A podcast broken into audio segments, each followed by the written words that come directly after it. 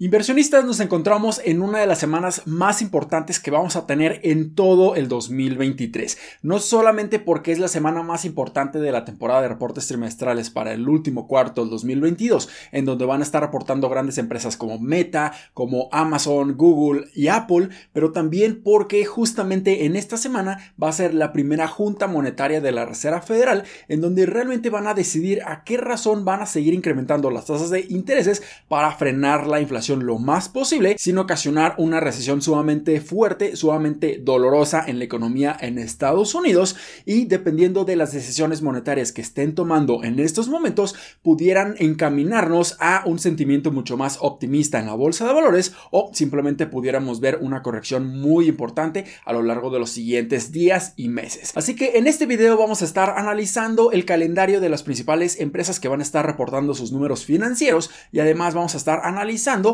en qué día va a estar teniendo la Junta Monetaria de la Reserva Federal para estar sumamente preparados. Hola, ¿qué tal inversionistas? Mi nombre es Humberto Rivera y bienvenidos de vuelta a Vida Financiera, donde hablamos de finanzas, inversiones y generación de patrimonio. Así que si estás muy interesado en estos temas, considera suscribirte, dale like y comparte este video con tus familiares y amigos. Así que comenzando con el día martes, antes de que abra el mercado, grandes compañías como UPS, Caterpillar y McDonald's van a estar reportando sus números. Todas estas compañías nos pueden estar diciendo cómo se encuentra el consumo en Estados Unidos principalmente. UPS es una de las empresas de logística más importantes en todo el mundo y nos pueden decir realmente cómo se encuentra el consumo y la transportación, cómo se encuentra realmente la demanda y la oferta en todos Estados Unidos y esto cómo puede tener repercusiones de manera global. Por otro lado, Caterpillar nos puede decir cómo se encuentra realmente el sector inmobiliario, el sector de construcción y si existe mucha más demanda de lo que muchos estaban esperando, esto quiere decir que realmente este sector inmobiliario puede estar mucho más resiliente de lo que muchos estaban pensando, incluso con la subida de las tasas de intereses. Pero también la subida en las tasas de intereses tiene un gran retraso,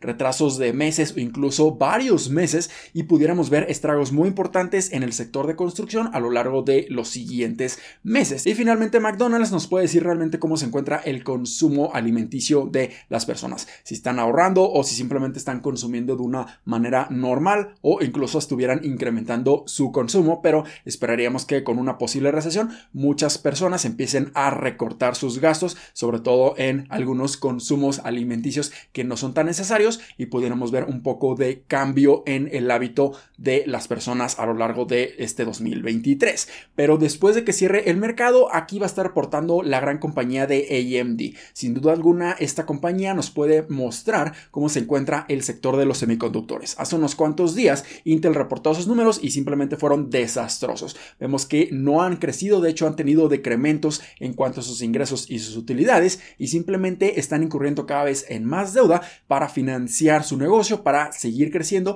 o estar apostándole a sus nuevos proyectos para seguir creciendo, pero siguen teniendo una baja en su demanda. Cada vez tienen menos y menos demanda por sus productos y esto es muy muy malo. Y al contrario, AMD sigue teniendo un gran nivel de demanda y esta demanda sigue creciendo cada uno de los trimestres. Así que pudiéramos esperar números bastante buenos, pero en lo que nos debemos de estar enfocando es en el guidance o las proyecciones de todo este 2023 y como AMD ve el panorama completo de los semiconductores para este año y pudiéramos ver una gran volatilidad en esta compañía y en todo este sector. Pero el día miércoles es cuando se empieza a poner bastante interesante, ya que durante el transcurso del día la Reserva Federal va a tener su junta monetaria el primero de febrero y van a estar realmente decidiendo si van a estar incrementando la tasa de interés a una razón de 0.25 25% o 25 puntos base, que es lo que la mayoría de las personas o la mayoría de Wall Street está esperando, o si simplemente ellos piensan que es mejor empezar a subirlas a una razón mucho más rápida, a 50 puntos base o incluso a 75 puntos base,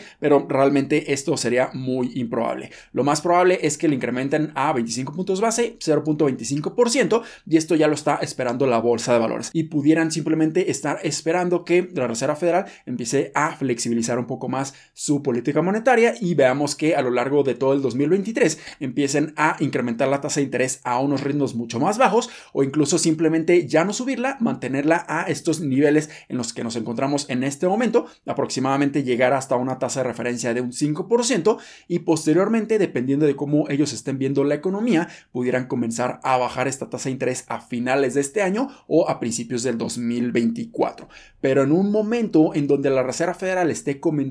que ellos simplemente van a mantenerse bastante estrictos en su política monetaria, aquí es donde pudiéramos ver una gran corrección en la bolsa de valores, porque esto no se está anticipando al menos en este momento. Realmente la bolsa de valores está esperando unas condiciones económicas y monetarias mucho más flexibles a lo largo del 2023 y es por eso que hemos visto una gran recuperación. Pero hay que estar atentos a lo que la Reserva Federal y Jerome Powell estén mencionando en su junta monetaria. Y después de que cierre el mercado, va a estar reportando la compañía de Meta. Sin duda alguna, Meta en el 2022 tuvo un año sumamente complicado para su negocio debido a que están invirtiendo muchísimo de capital, muchísimo de su efectivo en reinventar su mismo modelo de negocio, empezar a apostarle muchísimo a su unidad de negocio del metaverso, que claramente en estos momentos puede ser una completa apuesta y no pudiera estar generando grandes ingresos hasta en cinco años, incluso más años. Pero realmente también lo que se están enfocando es en hacer muchas inversiones en su familia de productos, en su unidad de negocio que es sumamente rentable y que se especializa principalmente en la publicidad digital dentro de sus plataformas, ya sea Facebook, Instagram y WhatsApp. Así que las expectativas para Meta en este trimestre y como ha sucedido a lo largo ya de muchos trimestres consecutivos es sumamente baja. Así que si están reportando ingresos por arriba de lo esperado, utilidades por arriba de lo esperado o si ellos realmente están mostrando mucha más certeza en la cantidad de dinero que van a estar invirtiendo en su mismo negocio y que además de eso les está ayudando mucho el recorte personal que estuvieron haciendo en el 2022 y seguramente lo van a seguir haciendo en el 2023, es posible que veamos una gran recuperación en el desempeño de la acción de esta compañía. Pero tendremos que esperar a ver qué números empiezan a mostrar para saber si los analistas Wall se lo toman de una manera mucho más optimista y pudiéramos seguir viendo una gran recuperación en el desempeño de esta acción. Pero el día que es sumamente importante para esta semana y en mi opinión es el más importante de todos los días es el jueves, ya que tras cerrar el mercado enormes compañías como Amazon, Apple y Google van a estar reportando. Estas tres compañías son capaces de mover el mercado hacia arriba y hacia abajo de una manera considerable y dependiendo de las proyecciones que estén dando o el guidance que estén mostrando para este 2023 y además lo que estén reportando para el último trimestre del 2022, realmente vamos a ver si el sentimiento de la bolsa de valores cambia a un sentimiento mucho más pesimista tras analizar todos estos reportes o si pudiéramos tener a un espacio para seguir subiendo a pasos mucho más acelerados y continuar con esta recuperación o este rebote en este mercado bajista que hemos tenido a lo largo de enero de este año. Así que definitivamente estas tres compañías pueden mover el mercado de una manera positiva o negativa, dependiendo de lo que estén reportando. Pero en mi opinión, creo que van a mantenerse completamente en línea de lo esperado o incluso nos pudieran estar sorprendiendo ligeramente. No esperaría que superen las expectativas por mucho, simplemente se mantengan en línea o superen por poco. Pero esto también se lo pudiera estar tomando de una manera bastante positiva la bolsa de valores, así que pudiéramos ver mucha más volatilidad en esta semana. Así que yo no me preocuparía en lo absoluto si vemos caídas, pueden ser excelentes oportunidades de compra, si vemos recuperaciones, si ya construimos nuestras posiciones a lo largo del 2022, definitivamente pudiéramos estar cosechando los frutos que estuvimos sembrando. Yo simplemente mantengo mi estrategia, invertir constantemente, sin importar lo que esté sucediendo en el corto plazo. Así espero que este video les haya sido bastante útil y educativo. Si fue así, considera suscribirte, dale like y compártelo a tus familiares y amigos. Nos vemos en el siguiente, muchísimas gracias y hasta luego.